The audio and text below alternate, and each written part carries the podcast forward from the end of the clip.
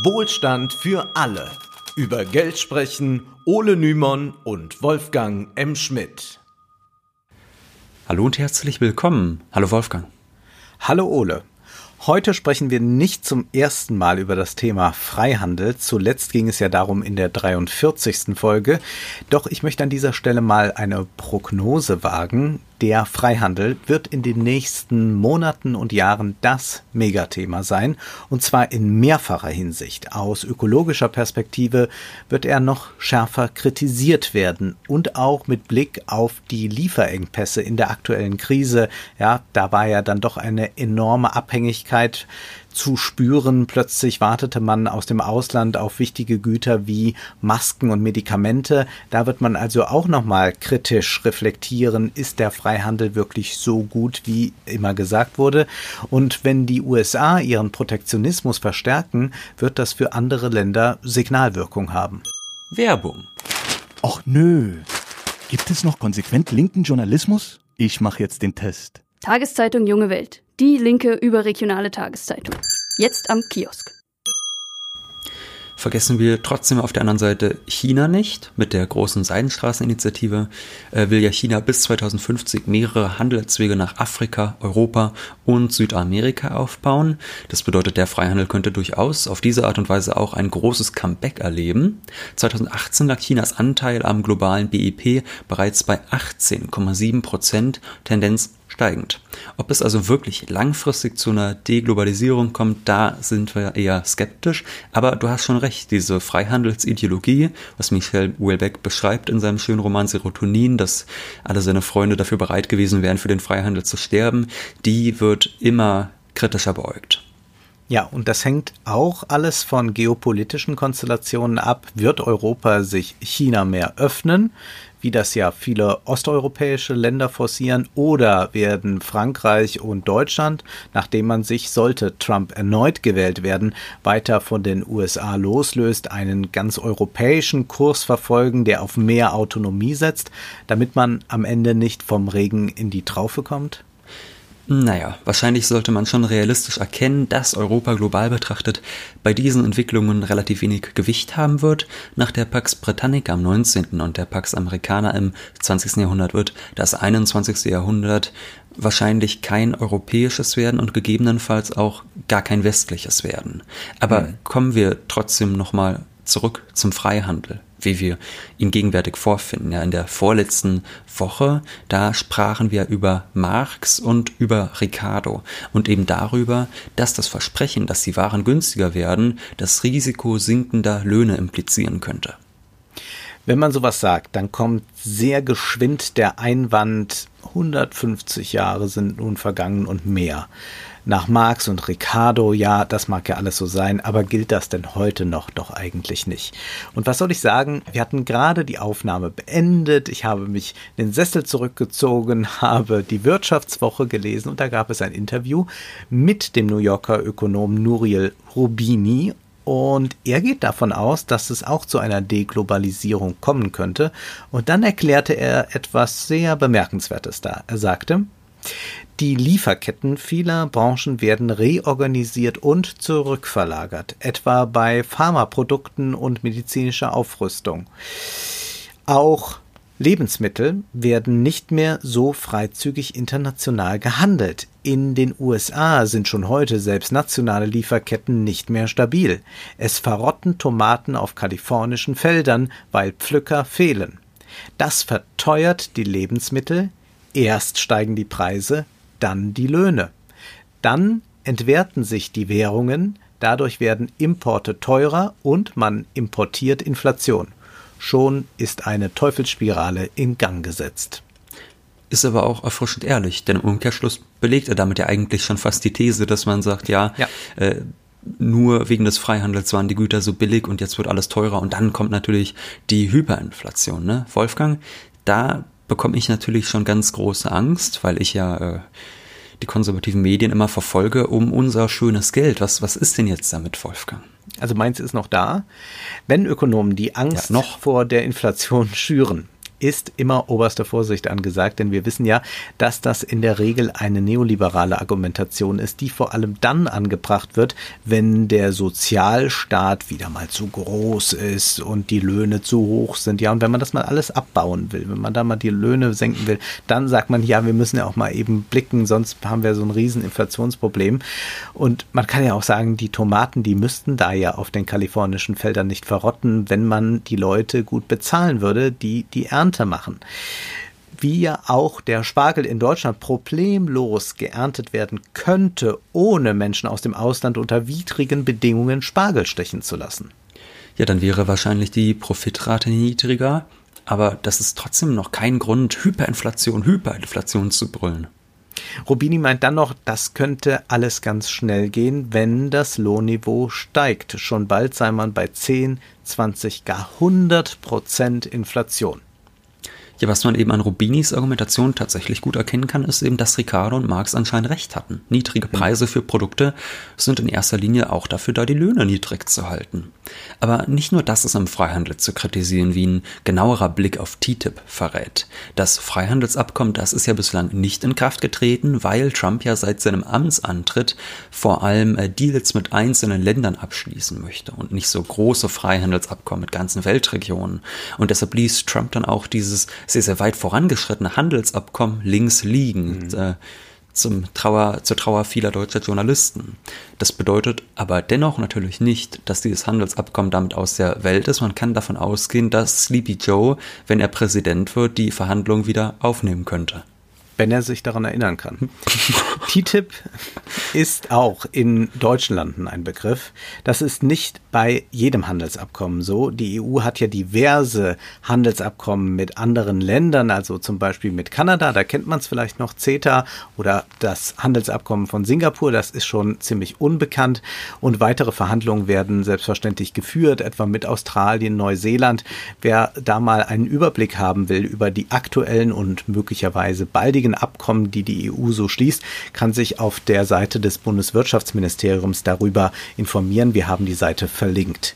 TTIP ist aber das bekannteste Handelsabkommen und dass dem so ist, das kann bereits als ein Erfolg der TTIP-Gegner gewertet werden.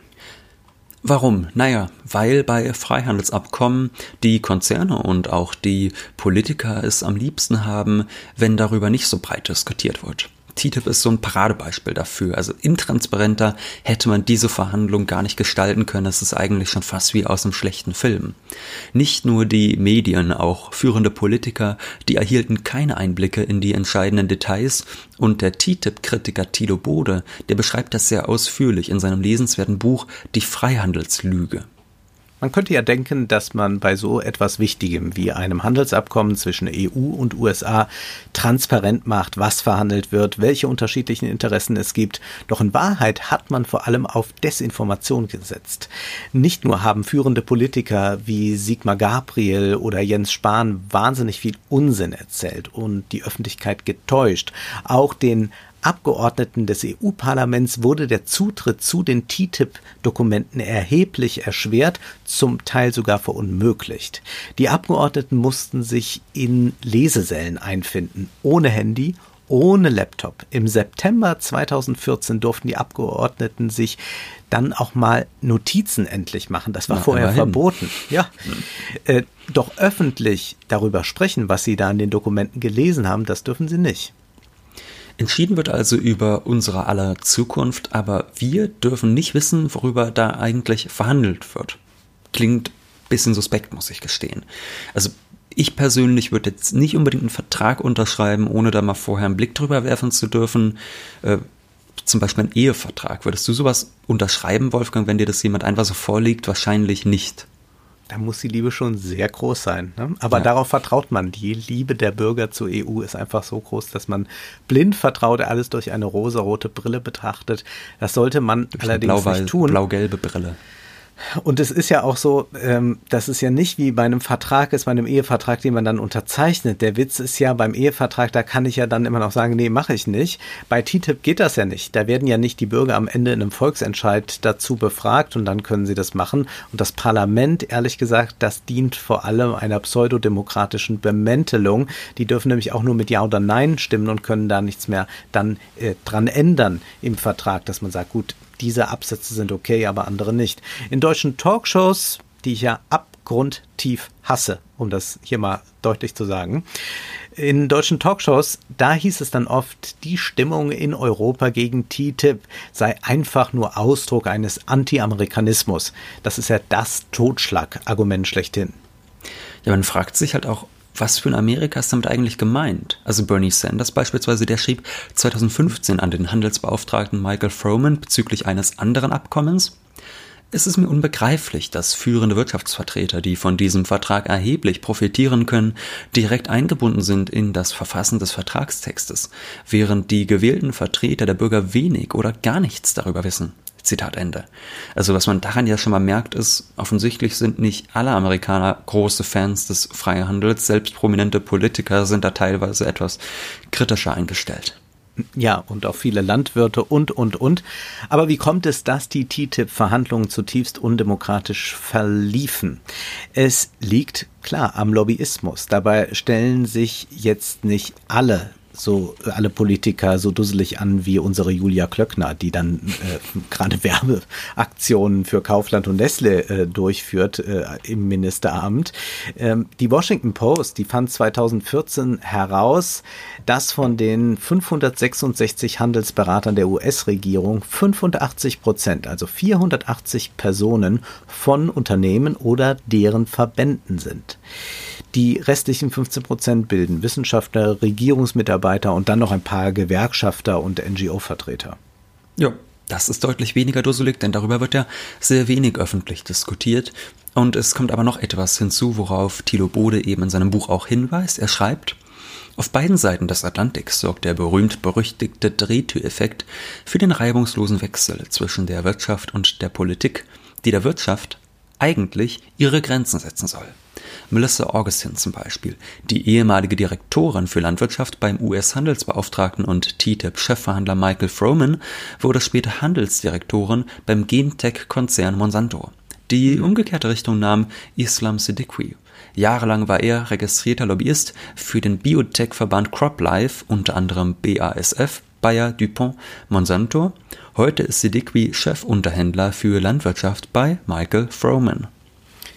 Ja, und äh, Michael Froman saß früher mal im Finanzministerium.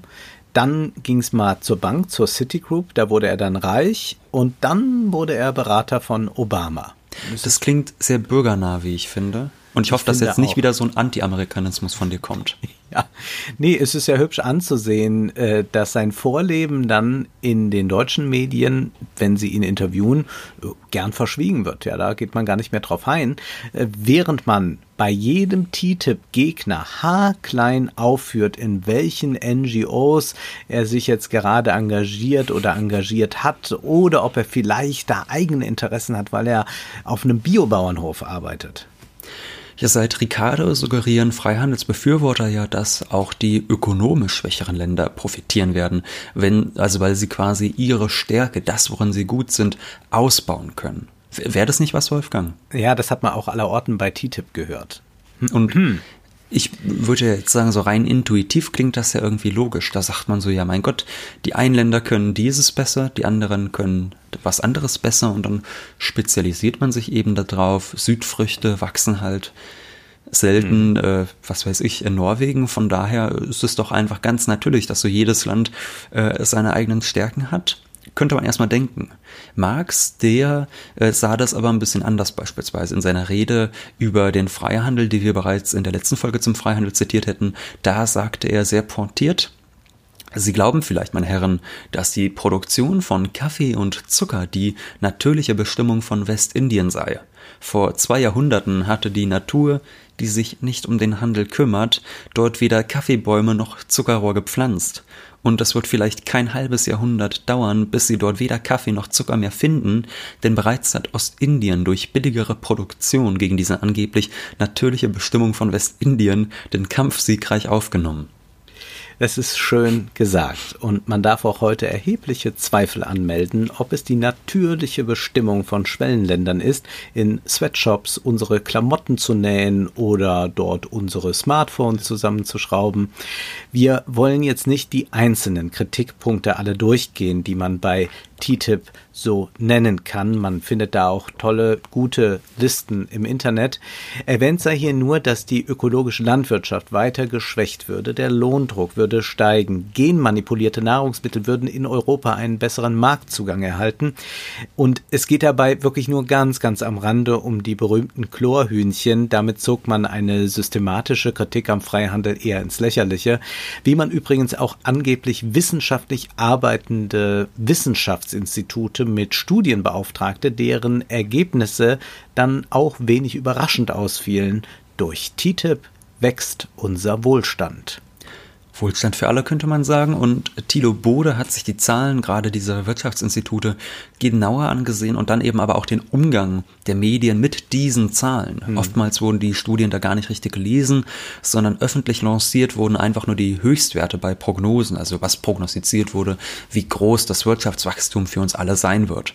Und diese Prognosen, das muss man auch ganz klar sagen, die sind ja oft sehr, sehr unseriös. Also vorauszusagen, wie sich in den nächsten zehn Jahren die Wirtschaft entwickeln wird, das ist vorsichtig gesagt heikel. Das zeigen jetzt so Extremsituationen wie die Corona-Krise jetzt ja auch gerade, dass es einfach Quatsch ist, so zu tun, als könnte man prognostizieren, was in zehn Monaten sein wird. Von einem halben Jahr hätten wir uns nicht vorstellen können, an was für einer Situation wir jetzt gerade leben. Von daher muss man sagen, solche Studien, die ein rasant wachsendes BIP oder ein Jobwunder, Jobwunder durch TTIP versprechen, solche äh, Prognosen sind vor allem Wahrsagerei, könnte man sagen. Und es ist auch irgendwie lustig, dass Neoliberale ja stets betonen, Planwirtschaft kann gar nicht funktionieren, weil niemand genug Wissen über die Märkte hat, und zugleich gaukeln dieselben dann in Studien vor, welche Handelsabkommen, also Planungen, ja, was genau ergeben werden, wenn sie dann in Kraft treten. Ja, und vor allem, da heißt es dann, die Planwirtschaft kann nicht äh, kontrollieren, was jetzt gerade gebraucht wird und was jetzt gerade der Markt macht, sozusagen. Äh, ja. Und die sind so klug, diese Wir Wirtschaftswissenschaftler, die können sogar ganz weit in, in, die Zukunft quasi projizieren, was da so äh, passieren wird. Also Zauberer quasi. Man könnte sich ja einfach dann auch ein bisschen mehr Spielraum lassen, wenn man so eine Prognose herausgibt. Das ist dann auch eine beliebte Strategie, da wird schon irgendeine Zahl stimmen, die dabei rauskommt. Äh, ja. So prognostizierte das IFO-Institut in einer Studie, dass durch TTIP je nach Szenario entweder zwischen 25.000 und 110.000 oder zwischen 45.000 und 181.000 Jobs entstehen könnten. Mit anderen Worten, kräht der Hahn auf dem Mist, ändert sich das Wetter oder bleibt wie es ist? Wundervolles Sprichwort kannte ich noch nicht, aber greifen wir mal noch einen äh, ganz problematischen Aspekt von TTIP heraus, der wohl der entscheidendste ist. Es handelt sich dabei um ein gigantisches Vertragswerk, das vor allem ein Ziel hat, die staatliche Souveränität zu beschränken. Thilo Bode, der spricht von einer Verrechtlichung von Konzerninteressen und von einer Paralleljustiz für Investoren. Bode nennt dann ein Beispiel aus der Vergangenheit, das wirklich sehr amüsant ist. Also, es gab da zwei rumänische Zwillingsbrüder. Die sind ausgewandert und haben in Schweden eine Firma gekauft, mit der sie in Rumänien eine Abfüllanlage für Wasser, Säfte und Limonade investiert hatten. Also das heißt, wir haben hier Rumänen, rumänische Staatsbürger, gehen nach äh, Schweden, machen da diese Firma, äh, die investierte aber dann wieder in Rumänien und dafür erhalten sie dann von Rumänien Subventionen. Als Rumänien dann aber EU-Mitglied wurde, musste das Land diese Subventionen abschaffen. Also das war so eine EU-Richtlinie, dass man nicht dann die eigenen Leute da übervorteilt. Die Unternehmer, die zogen aber dann vor ein Schiedsgericht, als sie das erfuhren, genauer gesagt vor das Internationale Zentrum zur Beilegung von Investitionsstreitigkeiten, das in Washington sitzt. Und entscheidend war nun dort für den Richter nicht, ob und wie hier private und politische Interessen kollidieren, sondern allein, ob gegen das rumänisch-schwedische Investitionsschutzabkommen verstoßen wird, dass die Unternehmer äh, Rumä äh, dass die Unternehmer Rumänen waren, das wurde dann gar nicht berücksichtigt, das spielte gar keine Rolle. Das Gericht entschied, dass es sich um einen Verstoß zu Lasten ausländischer Investoren handelt. Und das kostete die rumänischen Steuerzahler dann 250 Millionen Dollar. Also eine Viertelmilliarde Entschädigung üppiges Taschengeld, das dann eben an die Unternehmer gezahlt werden musste. Und ähnliches passiert dann auch immer wieder, wenn zum Beispiel Tabakkonzerne vor solchen Schiedsgerichten gegen Länder klagen, die strengere Nichtraucherschutzgesetze einführen wollen. Mit TTIP würden solche Schiedsgerichte noch viel mehr Macht erhalten. Äh, mit CETA haben sie beispielsweise ihre Machtfülle bereits ausgebaut und die Welt wird durch solche Abkommen immer mehr von Juristen geprägt, die von Konzernen bezahlt werden. Und die Politiker, die müssen sich diesen Entscheidungen dann fügen. Wir haben anhand von TTIP nun gesehen, wie undemokratisch es zugeht. Betten wir das nochmal in einen größeren Zusammenhang ein. Dass global wirtschaftende Konzerne Profitabsichten verfolgen und möglichst viel für sich rausschlagen wollen, das verwundert ja nicht. Eigenartig aber ist, dass auch die Politik der vergangenen mindestens drei Jahrzehnte diese Wege geebnet hat und selbst dafür gesorgt hat, dass ihr eigener Einflussbereich immer kleiner wird. Wie kann das sein? Oder anders gefragt, welche Ideologie steckt hinter der Ideologie des Freihandels? Nun, Wolfgang, ist es tatsächlich die des Neoliberalismus. Das klingt jetzt wieder nach einer wahnsinnig denkfaulen Antwort. Da werden die Kritiker bestimmt wieder sagen, ja, Ole und Wolfgang kritisieren mal wieder den Neoliberalismus und machen wieder einen Strich auf der Liste. Natürlich ist nicht an allem der Neoliberalismus schuld und man sollte diesen Begriff nicht als Allzweckwaffe verwenden, aber äh, ich denke, wir können anhand dieser Handelsabkommen sehr gut einen neoliberalen Kern, wenn nicht sogar den neoliberalen Kern herausarbeiten. In der Tat, das ist wohl der neoliberale Kern, dem wir hier begegnen. In unseren Folgen zum Neoliberalismus und zur vermeintlich sozialen Marktwirtschaft, zum Ordoliberalismus, da haben wir ausmachen können, was alle verschiedenen Strömungen verbindet, nämlich die Demokratie-Skepsis, vorsichtig ausgedrückt. So unterschiedlich manche neoliberalen Einzelpositionen auch sein mögen, zugrunde liegt stets eine Furcht vor dem, was die Definition einer Demokratie ist, die Herrschaft des Staatsvolkes. Na, na, na, Wolfgang. Du meinst wohl die Interessentenhaufen, die den Staat zerreißen. Ja, stimmt, ja. Ja. Der kanadische Historiker Quinn Slobodian, der erklärt das in seinem heiß diskutierten Buch Globalisten, das Ende der Imperien und die Geburt des Neoliberalismus. Die neoliberalen Denker, die überlegten im vergangenen Jahrhundert, bereits nach dem Ersten Weltkrieg, wie man die Wirtschaft vor staatlichen Eingriffen und Regulierungen schützen könnte. Und dazu müsste man quasi die Welt verdoppeln. Was bedeutet das nun? Zum einen gibt es auf der einen Seite die Welt der Imperien, also die Welt der Staaten, auf der anderen die Welt des Dominium. Damit sind Eigentum, Handel, Finanzen gemeint. Das ist eine Idee, die geht auf den rechten Staatsrechtler äh, Karl Schmidt zurück. Und das können wir jetzt äh, hier nicht genauer ausführen, aber wichtig für uns ist sozusagen, man versucht die Welt des sogenannten Dominium vor den Staaten zu schützen, so wie beispielsweise bei den Investitionsschutzabkommen und den Schiedsgerichten. Denn wir haben ja gerade gesehen bei Rumänien, die müssen sich dem dann fügen, müssen zahlen. Und das geht eben am besten durch supranationale Institutionen, wie etwa die Welthandelsorganisation WTO und den Internationalen Währungsfonds IWF, sowie durch eben supranationale Verträge wie TTIP oder CETA. Man sorgt für eine supranationale Rechtsordnung, der die Staaten sich dann fügen müssen, ja. Also man schränkt so den Demos, also die Mitbestimmung von Bürgern, erheblich ein. So kann es dann eben sein, dass Konzerne durch Handelsabkommen sogar die Möglichkeit haben, Staaten zu verklagen, wenn diese etwa strengere Umweltstandards einführen, die die Profite von Konzernen gefährden. Und so wird dann auch das äh, Eigentum quasi vor der Demokratie geschützt. Die NGO Attack, die hat eine Schrift mit herausgegeben, die hieß Friede, Freude, Freihandel. Und darin heißt es, Die Verhandlungen über Handelsabkommen sowohl innerhalb als auch außerhalb der WTO beinhalten meist die Sicherung von Eigentumsrechten. Als die ersten Investitionsschutzabkommen abgeschlossen wurden, ging es daran vor allem um den Schutz vor Enteignung von Investitionen, die ein Unternehmen in einem Land gemacht hat, das nicht das Land war, in dem es den Firmensitz hatte. Wenn beispielsweise VW in den 1970er Jahren ein Werk in einem lateinamerikanischen Land errichtet hat, wollte der Konzern sichergehen, dass bei einem Regierungswechsel nicht das Werk enteignet würde. Und so ist es auch mit den Schürfrechten. Dazu ist in der Schrift zu lesen, hat ein Konzern das Recht erworben, ein Ölfeld auszubeuten oder eine Goldmine, möchte er dieses Recht nicht durch einen möglichen Regierungswechsel gefährdet sehen. Zitat Ende. Also es könnte ja eine Regierung kommen, die sagt, nee, wir verstaatlichen jetzt da, aber da wird sofort Einhalt geboten. Selbst Gewinnerwartungen werden heute geschützt, sodass Regierungen aufpassen müssen, dass sie mit ihren politischen Maßnahmen diesen Erwartungen nicht zuwiderlaufen. Etabliert wird so ein postdemokratisches globales System, das die Möglichkeiten der Mitbestimmung mittels Wahlen erheblich schwächt. Mag die gewählte Regierung auch noch so umweltfreundliche oder soziale Ziele verfolgen, wird sie von der supranationalen Ordnung an der kurzen Leine gehalten. Ja, und das ist dann eben vielleicht das schwerwiegendste Problem mit dem Freihandel. Selbst wenn er für viele Menschen tatsächlich äh, vorteilhaft und profitabel sein sollte, ist er dennoch in seiner jetzigen Form auf jeden Fall sehr, sehr undemokratisch. Gerade die WTO, die 1995 gegründet wurde, die sorgt gewissermaßen für ein eigenes Rechtssystem außerhalb des von den Vereinten Nationen gesetzten Völkerrechts. Und die Nationalstaaten, die werden zugunsten der globalen Wirtschaft geschwächt. Große Anwaltskanzleien hauen den Regierungen dann schnell auf die Finger und damit letztlich auch dem Wähler.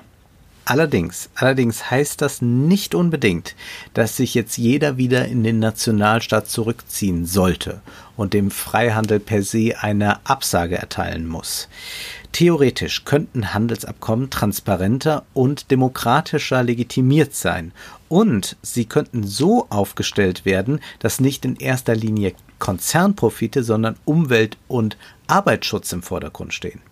Hier, du hast das wichtigste Wort eben schon genannt, Wolfgang, theoretisch. Ja, praktisch sieht das momentan komplett anders aus. Die Bürger haben eine nicht so einflussreiche Lobby. Bisweilen wird ja auch von einer Offshore-World gesprochen, also riesige Kapitalmengen sind, wie Ann Pettifor beschrieben hat, vor dem Zugriff des Staates geschützt.